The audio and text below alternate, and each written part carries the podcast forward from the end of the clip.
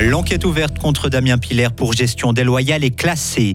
Le centre de test Covid ferme ses portes à Fribourg et les catastrophes naturelles ont fait 11 000 victimes l'an passé. De la pluie pour demain et la fin de semaine, mais avec une légère remontée des températures. On fait le point sur la météo à la fin du journal de Loïc Chorderet. Bonsoir Loïc. Bonsoir Maurizio, bonsoir tout le monde.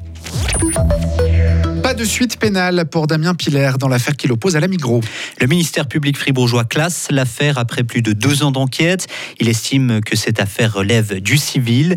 L'homme d'affaires, on le rappelle, était accusé de gestion déloyale et d'escroquerie dans le cadre de la construction de deux Migros dans le canton de Fribourg. Car selon le groupe, Damien Pilaire jouait sur deux tableaux, Lauriane Schott. Oui, tout remonte d'abord à 2014 et 2015, au moment de la construction des Migros de Belfaux et de La Roche, des chantiers auxquels des entreprises de Damien Pilaire ont participé alors qu'il était déjà le président du conseil d'administration de Migros Neuchâtel-Fribourg. En 2019, le géant Orange dépose deux plaintes pénales contre l'homme d'affaires pour gestion déloyale et escroquerie. Il l'accuse de s'être enrichi personnellement avec ses chantiers à hauteur d'1,8 million de francs. Quelques mois après, le ministère public du canton ouvre une procédure pénale pour enquêter sur ces accusations que Damien Pilaire a toujours niées. Aujourd'hui, le procureur général indique qu'on ne peut pas lui reprocher une gestion déloyale parce qu'à l'époque, il n'avait pas les compétences pour signer les contrats avec les entreprises de construction. Les différents membres de la direction qui ont vu ces contrats ne les ont pas non plus contestés. L'affaire est donc classée au niveau pénal. Merci beaucoup Lauriane. Et cette décision peut faire l'objet d'un recours au tribunal cantonal. Le coronavirus est désormais une maladie comme une autre. Un signe de plus, ne trompe pas, le centre de dépistage du canton de Fribourg à Grange-Paco ferme ses portes dimanche. Vincent Douce, le temps où les Fribourgeois et les Fribourgeoises faisaient la file pour se faire tester est bien révolu. Oui, le nombre de tests est en chute libre depuis des semaines au centre de dépistage Loïc. En décembre, 2225 Fribourgeois se sont fait tester en moyenne chaque semaine. Ce chiffre tombe à 43 pour les 10 premiers jours de ce début d'année. La cause de cette baisse, c'est bien, c'est bien sûr la fin de la gratuité des tests depuis le 1er janvier. Si vous voulez vous faire tester, il faut désormais payer ou c'est gratuit si vous avez une ordonnance de votre médecin. Les autorités sanitaires cantonales disent avoir une idée de la quantité du virus qui circule grâce à des analyses des eaux usées de la station d'épuration de Fribourg. Et les autorités affirment aussi que les tests n'ont jamais été très importants.